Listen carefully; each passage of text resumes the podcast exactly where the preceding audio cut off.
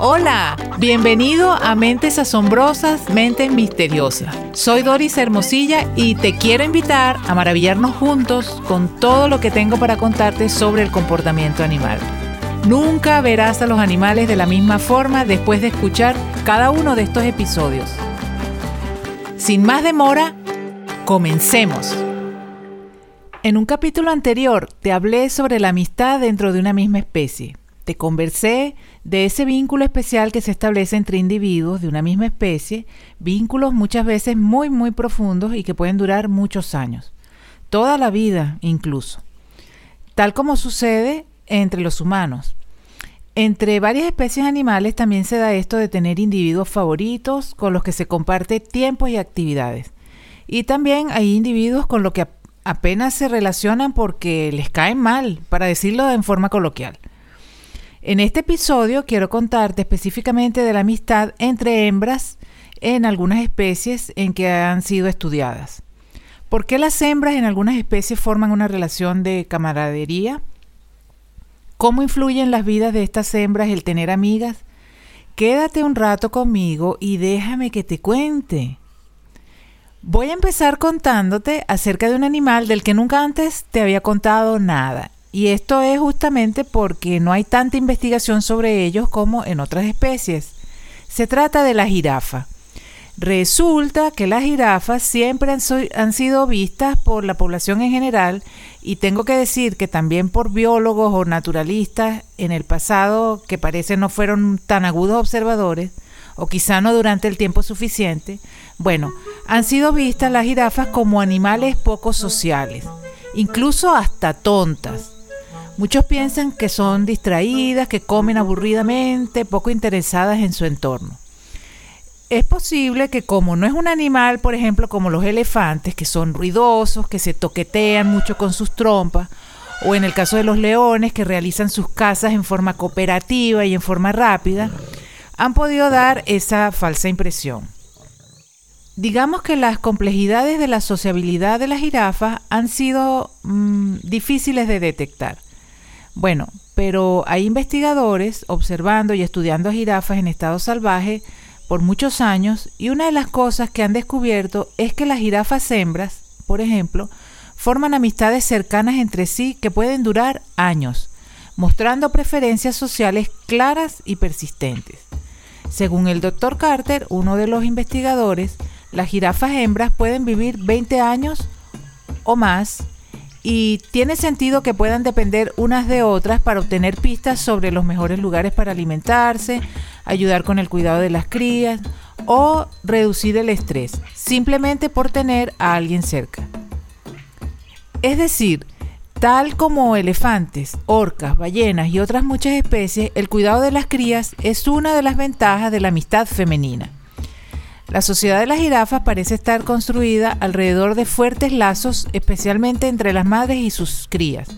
Las jirafas no se comunican de manera obvia para nosotros y viven vidas sociales tranquilas sin comportamiento visiblemente amistoso. Se puede observar un grupo de jirafas caminando y comiendo en una misma área y parecen coexistir pacíficamente con otras hembras, pero muestran preferencias por interactuar con ciertas hembras sobre otras.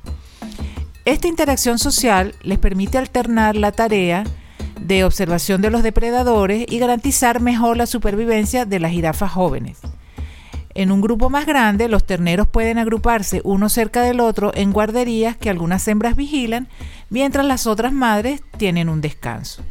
Sin embargo, una nueva investigación indica que estos círculos sociales tienen un propósito más allá de la colaboración en la crianza de los hijos Controlando factores como nutrición, tipos de suelo y la proximidad a los humanos, se concluyó que las hembras que normalmente se juntaban con al menos otras tres jirafas hembras tenían más probabilidades de sobrevivir más tiempo que aquellas que tenían menos amigas. Algunos investigadores especulan que las hembras más gregarias podrían sufrir menos estrés. Es decir, que de alguna forma el hecho de ayudarse entre amigas hace que sus vidas sean un poco menos estresantes que enfrentar el día a día en la sabana sola o con solo una amiga. Ay, nada como las buenas amigas, ¿cierto? También esto es efectivo para las jirafas. Entre los delfines se da la situación de que los machos prefieren pasar el rato con otros machos, las hembras con otras hembras, pero los investigadores han observado que los machos y las hembras tienden a interactuar de diferentes maneras. Los machos son más propensos que las hembras a pasar su tiempo juntos, descansando o teniendo contacto físico amistoso, frotando las aletas, nadando juntos o replicando los movimientos del otro. En cambio, las hembras socializan con menos frecuencia y pasan el doble de tiempo que los machos buscando peces. La explicación posible que dan a esta diferencia es que ser una hembra adulta exitosa significa cuidar a las crías que no dejan de mamar hasta que tienen por lo menos tres años de edad. Estas madres que están lactando necesitan más calorías, por lo que es posible que las hembras jóvenes pasan más tiempo buscando practicar la cacería de peces, habilidad que necesitarán más adelante. Podríamos decir que no pierden tiempo socializando tanto. Entre las orcas, los hallazgos muestran que cada orca pasa más tiempo interactuando con ciertos individuos en su grupo y tienden a favorecer a los del mismo sexo y los de edad similar. Son muy táctiles y hay mucho contacto entre ellas también. En el caso de las hembras bonobo, estas hacen amistades realmente fuertes con otras hembras. En parte incluye comportamiento sexual, ya que hay muchas interacciones sexuales entre ellas, pero también se respaldan entre sí formando grupos. Utilizan su poder colectivo para controlar la comida y dominar a los machos. En la sociedad de los bonobos, las hembras son las que están a cargo. Esto es posible porque las alianzas femeninas funcionan para prevenir cualquier agresión masculina. Si un macho va en búsqueda de una hembra con fines reproductivos y esta hembra no quiere, pues cuenta con el respaldo de sus compañeras que le dejarán bien claro a este macho que puede irse por donde vino, así de simple. Esta es una diferencia si la comparamos a la sociedad de los chimpancés porque las hembras de los chimpancés no pueden escoger una pareja entre los machos disponibles, sino que deben aparearse con todos ellos. En cambio, las hembras bonobos pueden rechazar a los pretendientes sin temer por sus vidas, ya como te conté. Entre los chimpancés, algunos machos pueden llegar a ser muy, muy agresivos con las hembras. Estos machos muy agresivos producen bastante inestabilidad en el grupo y quienes se llevan la peor parte son las hembras y las crías. En estos casos, las hembras pueden aliarse frente a estos machos agresivos. Se unen para protegerse. ¿Y sabes qué? Algunos antropólogos han insinuado que la costumbre que tenemos las mujeres de ir al baño acompañadas por una o varias mujeres podría remontarse a un riesgo ancestral que corrían las hembras de ser violentadas al separarse solas de su grupo. ¿Qué tal? Para los investigadores es interesante determinar cómo comenzó esta solidaridad femenina que es un tanto diferente entre hembras bonobo y hembras chimpancé. Y una de las hipótesis plantea que las diferentes condiciones ecológicas puede haber ayudado a sentar las bases para la diferencia en comportamiento. Según esta hipótesis, los bonobos evolucionaron en una región con una fuente de alimento relativamente abundante y confiable lo que significaba que las hembras podían alimentarse una frente a otra sin tener que pelearse. Cuanto más tiempo pasaban buscando comida, más unidas se volvían y pronto estaban aplicando su tolerancia a otras áreas de la vida, como por ejemplo rechazar a los acosadores masculinos.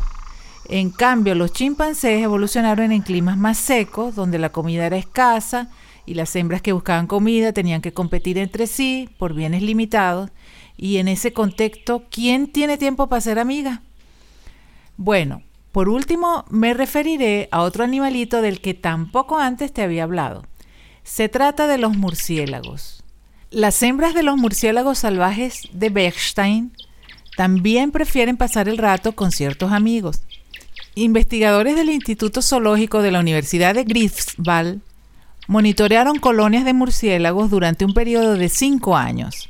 Los murciélagos machos de esta especie son solitarios, pero las hembras duermen juntas en cuevas o cavidades de árboles. Y también tienen sus compañeras favoritas durante años. Además de descansar juntas, los miembros de la colonia intercambian información entre sí sobre los mejores refugios, donde toman decisiones grupales sobre dónde dormir en comunidad y acicalarse. ¿Quién lo imaginaría, cierto? Este planeta está rebosante de vidas, vidas que crían, que tienen amigas favoritas, vidas que se unen por una buena causa, vidas que se alivian el estrés unas a otras, y no son vidas humanas, mucha maravilla junta. Y para despedir este episodio lo haré con una historia que narra el etólogo Jonathan Balcombe en su libro Second Nature, eh, un caso documentado de un murciélago frugívora, esta que se alimentan de frutas, preñada, fue atendida por otra murciélago frugívora también, pero que no estaba emparentada. La murciélago ayudante acicaló y abrazó repetidamente a la murciélago preñada durante el proceso de parto. Después del nacimiento, esta murciélago ayudante junto a una tercera hembra abanicaban a la madre con sus alas. ¿Hará esta historia y lo que te he contado acerca de las hembras murciélago que cambie tu percepción, quizá negativa, acerca de estos animales? Yo creo que sí. Como he dicho otras veces, nunca verás a los animales de la misma forma después de escuchar estos episodios. Si quieres ayudar en este proyecto o quieres demostrar tu apoyo, te invito a que me regales un coffee en el link que está en la descripción. Gran parte de la información que expongo aquí proviene de los libros que voy leyendo y siempre un aporte que me ayude a conseguir nuevos libros es muy bienvenido. Gracias por escuchar, gracias por ayudar a difundir el contenido del podcast y perfiles en las redes. Gracias por comentar y formar parte de esta comunidad. Chao.